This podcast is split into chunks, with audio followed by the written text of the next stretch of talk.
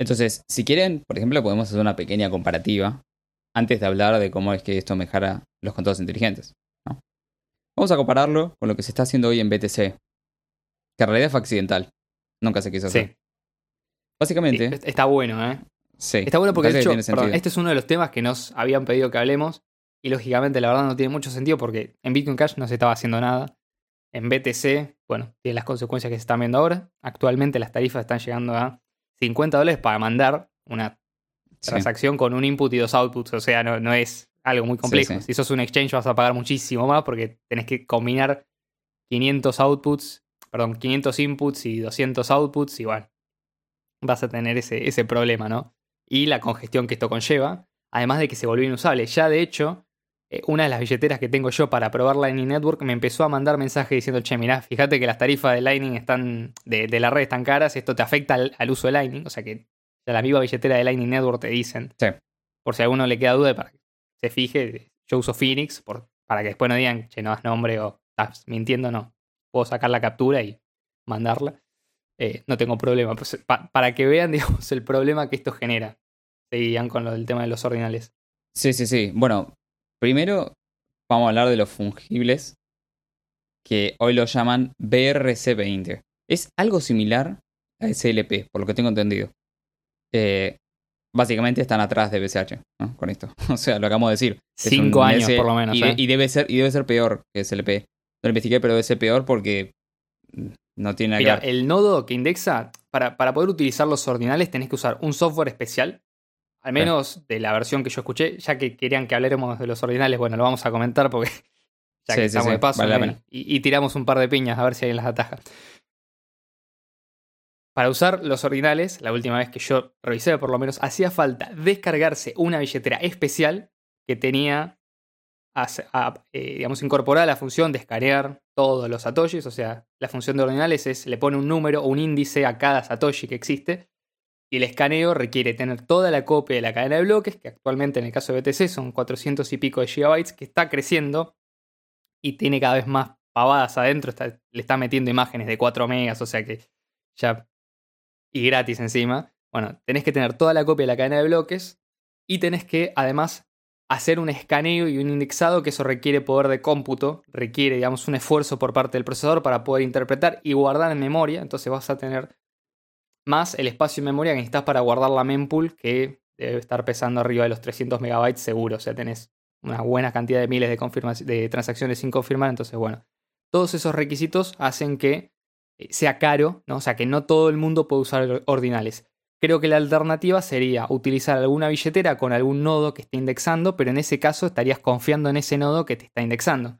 Que de hecho es uno también de los problemas con SLP, medio que tenías que confiar en el nodo que te estaba indexando y si no tenías que hacer una validación similar. Pero bueno, eh, creo que incluso así era un proceso menos complejo que lo que están haciendo hoy en día en BTC con el tema de los ordinales. Sí, bueno, primero arranquemos por atrás. BTC nunca quiso tener esto. Nunca se intentó esto.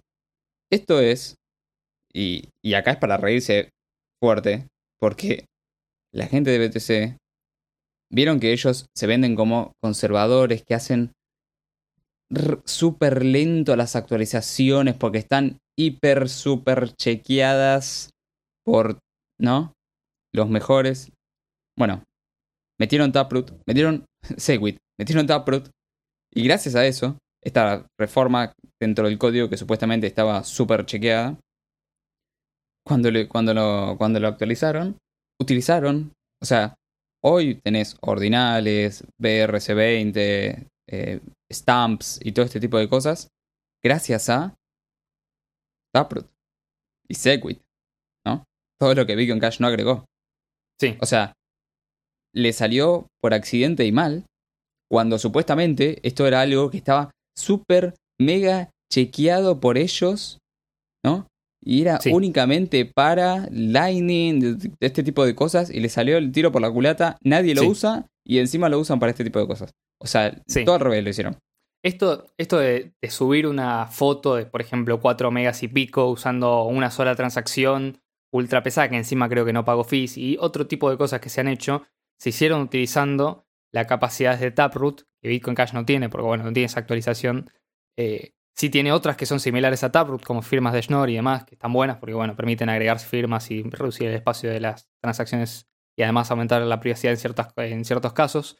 Pero eh, sí se podría, por ejemplo, hacerlo de los ordinales, porque técnicamente los ordinales es indexar todas las transacciones del historial de bloques, o sea, o de la cadena de bloques, o del historial de transacciones, ponerle un, identificador a cada Satoshi y seguirlo, ¿no? Según se vaya moviendo, según un criterio que es digámoslo, completa y totalmente arbitrario, o sea que no tiene ningún sentido, podría haber sido al revés, o sea, el que le interese lo puede buscar, no creo que haga falta hacer un episodio de esto, pero por ejemplo, otras cadenas que no tienen eh, Taproot y que no, están agregando este tipo de cosas, como por ejemplo BSB, sí están metiendo algo de ordinales, o sea, no es que los ordinales se pudieron hacer por Taproot, pero sí es algo que se pudo hacer expandido por haber metido un montón de cosas que no sabían cómo iban a interactuar unas con la otra, o sea, y de hecho, una de las cosas más interesantes es que al principio, los primeros meses, el uso de Taproot era completamente nulo, o sea, nadie lo estaba usando. Y de hecho, hay muchos exchanges que todavía no utilizan las, direcciones legacy,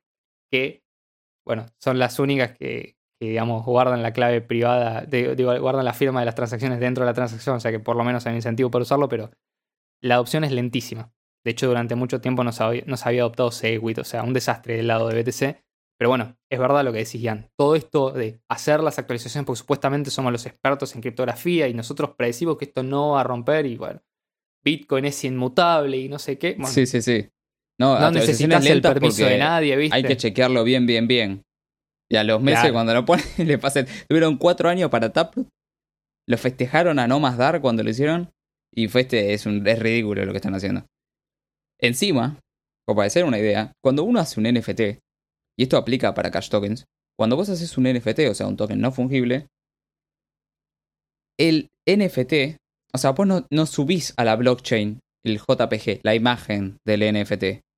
Básicamente lo que se sube es un hash de, por ejemplo, una base de datos en IPFS, donde se almacena. Sí, directamente es Amazon Web Services.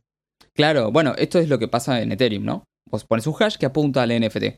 Entonces la interfaz llama a la base de datos y podés ver la imagen. Sin embargo, acá no. O sea, en el caso de Cash Tokens va a ser así: vas a tener un hash donde te apunta a la, base de datos.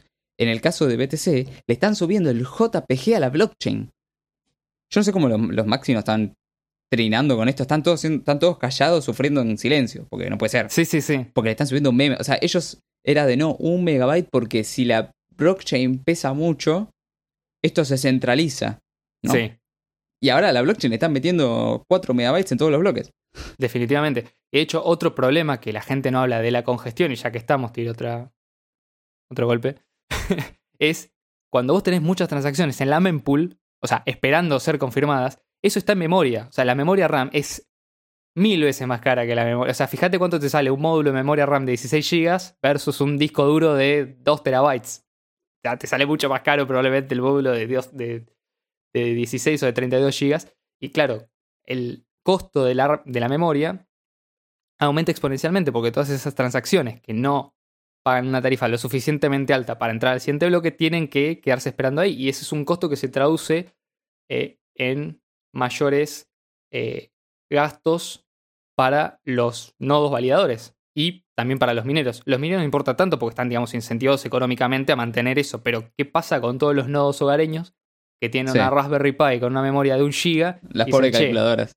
Claro, o sea, se apaga constantemente o tienen problemas de crasheo o directamente el nodo tira transacciones, o sea, después hay transacciones que no valida o tiene que validar cuando le avisan que hay un nuevo bloque porque las desperdició, o sea, las tiró. Están literalmente los nodos tirando transacciones porque no pagan tarifa suficiente. Sí, sí, hasta el momento casi llegaron a los 500.000 transacciones sin confirmar. Sí. Encima, ahora yo me pregunto, ¿no? Si todos estos nodos en la Lightning eh, todos estos nodos hogareños, ¿no? Que son justamente para descentralizar la red y ponerle los puntos a los mineros si se portan mal y todo esto. ¿Por qué no, no, no hacen algo contra los ordinales y los BRCM? Yo, porque realmente, ¿no? Están todos llorando por esto, hagan algo con sus nodos, y para eso los tienen, y ¿no? todas las transacciones que sean de ordinales, ponele. Rechaza todo, sí, sí, sí. Si total la red va a hacer lo que quiera, ¿no? Si se ponen todos los nodos de acuerdo. Sí, sí, no, sí, sí, es una cuestión de cantidad de nodos, ¿no? De poder de cómputo. Sí, sí, sí. ¿No? Y lo más divertido es que vos, por ejemplo, en el caso de Bitcoin Cash, digamos, no, importa mucho porque incluso con SLP, aunque te queden poner tokens SLP sin usar, los mineros los van a terminar podando porque son op-return. O sea, el que los quiere usar lo va a tener que guardar. O sea, la red se descentraliza porque esto está explicado en el white paper. El sistema de Sí, sí. podado eventualmente limpia y se libera, y libera espacio en disco. No, no podés podar, ¿eh? Según los En BTC, el caso, porque la blockchain según, es lo- sagrada. según la gente de BTC, no es posible o no se debe podar porque tiene que ser un historial inmutable. O sea, nada, nada de eso implica que la red no sea inmutable. O sea, el podado no hace la red menos mutable. Está explicado esto también inmutable. en un episodio que se llama Satoshi tenía razón, Vigo en calle Satoshi tenía- escala. Totalmente. Y, claro, ellos, digamos, tienen que eh, supuestamente rechazar todas estas transacciones. Claro, ¿por qué no hacen un, un user activated soft fork? Como hicieron con el, con el tema de los bloques grandes. Que mirá que bien que funcionó con los bloques grandes, según ellos, Con ¿no? Segwit. Fueron, fueron a la Segwit. salvación. Claro, con Segwit, sí, sí, sí. Segwit. Sí, sí, sí. ¿Por qué no, eh, no lo hacen, no? Sí. Háganlo con los ordinales si no les gusta. Sí, pero los ordinales y los JPGs, estos que están subiendo, Eso los pueden están podar. guardando en el UTXO set. O sea, no los Claro. pueden podar. No, esos son los stamps, me parece. ¿Las los que no se podaban. Ah, los stamps son los que te hacen mil outputs con, Sí, sí, sí. con la información de la imagen. No, eso es tremendo. Perdón, eso es, eso es No solamente no se pueden podar, sino que además no se pueden gastar. O sea, los tienen que Claro. guardar para siempre. Sí, sí, no, le hicieron un desastre. Y todo esto porque hacen malas cosas. Porque está hecho para que no funcione. Sí, o sea, esto, esto perdón, no es un. No, no es el objetivo, pero es un efecto secundario. O sea, claro. es y pero el yo creo que se resultado-. ¿no? Por supuesto. No, los que se deleitan son los que Son dijeron, los que- che, mirá, sí. mirá qué lindo lo que logramos hacer con BTC, que la gente dice que es Bitcoin. Ahora, ¿no? Eh, con esta moneda Sí, que no sí. sirve para nada. O sea, ni, ni loco esto puede llegar a ser un reemplazo del sistema financiero global. No, Lightning. Network, a mí la billetera de Lightning Network que uso me está avisando, che, esto no lo uses porque está caro. Pero lo mismo tiran todas las billeteras. Mirá Moon.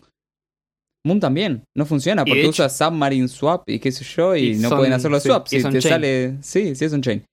Y aparte, en los nodos de Lightning están subiendo el fee. O sea, vos cada vez que enrutas tenés que pagar un fee. Están subiendo el fee porque para abrir y cerrar los canales tienen que pagar el fee de on-chain. Entonces Sí. están subiendo hasta el fees en Lightning por culpa de la subida, ¿me entendés? On-chain. O sea, No, pero negro está Lightning. Claro, pero eso no lo comentan aparte. Ellos te dicen, no, en el futuro todos los bloques van a estar llenos y las transacciones van a ser de 10 mil dólares de fee cada una. Sí, bueno, sí. ¿Y qué? Lo- Los, fees de Lightning no van a subir. Sí, van a Y la, subir autocustodia, y la custodia, la autocustodia, ¿no? ¿Quién va a abrir un canal de pago? Si la única forma de no custodiar es un canal de pago. Ah, no, ¿sabes pero usa Moon. Ah, no, pero? Moon no es que sube la... ¿Me entendés? O sea, es era, era un podcast de Cash Tokens, esto te recuerdo. Sí, sí. Bueno, ahora si querés vamos al último punto. No, no, pero me gusta porque, a ver, esto, por las dudas, si alguno llegó hoy, ¿no? Sí. Para enterarse qué carajo es Cash Tokens. Bueno, eh, básicamente Cash Tokens es Bitcoin Cash, el modelo original, llevado a sus consecuencias lógicas. Un proyecto que vaya adoptando lo mejor de las otras monedas, ¿no? De hecho, esto lo comenta mucho Marcelo de No hay almuerzo gratis. A nosotros no- no- nos, dijo esto en un, en un momento. En- él, digamos, que conoce a Bitcoin desde antes incluso que nosotros, estuvo los foros al principio y la gente, digamos, cada vez que salía una moneda nueva decía, esto se va a usar para poder experimentar y si funciona se adopta en Bitcoin. ¿No? Las primeras, eh, no forks, sino directamente como nuevas cadenas que surgieron, eran justamente para ver si esto se implementaba en Bitcoin. Y Bitcoin siempre tuvo esta idea de, bueno, si se, si se tiene que cambiar, se puede modificar. O sea, Satoshi mismo dijo que si el, día de mañana el ya 256 resultaba inseguro, se podía cambiar. O sea, nada te casa con ese al- algoritmo de hash. ¿No? O sea, si, si lo dijo Satoshi, que el tipo sabía que la mayoría de los nodos iban a ser nodos especializados, recontra invertido, dijo, che, mirá, en el caso extremo, viste, si esto no tiene sentido, antes de que se pierda la red, mejor cambiar a un sistema nuevo de hash y bueno, listo. O sea, se puede modificar, se pueden modificar cosas grandes. O sea, esta es la idea de hacer las cosas, digamos, ordenadas y además con actualizaciones limpias como hard forks que directamente cambian las reglas de consenso y te impiden volver para atrás. Todo esto de Segwit, Taproot son eh, actualizaciones que son optativas, que pueden generar dis- disonancias y discordancias entre los nodos, entre las cosas que aceptan, especialmente entre los mineros si tenés un nodo mirando en minando en Legacy y demás. O también resultan ser como hard forks, pero sucios, porque te quedan con partes de la red que no entienden las reglas nuevas, no entienden por qué ciertas transacciones tienen algunas características o o- u otras. Y por el otro lado tenés a Bitcoin Cash haciendo consistentemente actualizaciones que han sido utilizadas para mejorar la red. por ejemplo, Cache Fusion utiliza Schnorr Signatures. O sea, una de las funciones más utilizadas para la privacidad utiliza una función añadida en 2018, que dicho sea de paso es muy parecida a la que añadió BTC con Taproot, pero no derivó en esto. Claro, no, pero mejor. No derivó en este No, en y- esta y- aparte justo se da al mismo tiempo, justo se da al mismo tiempo Sí. que llega Cash Tokens y el delirio que está pasando en BTC. Totalmente. Lo cual esto muestra, ¿no? Fíjate cu- que, que- quién es el que hace las cosas de forma seria.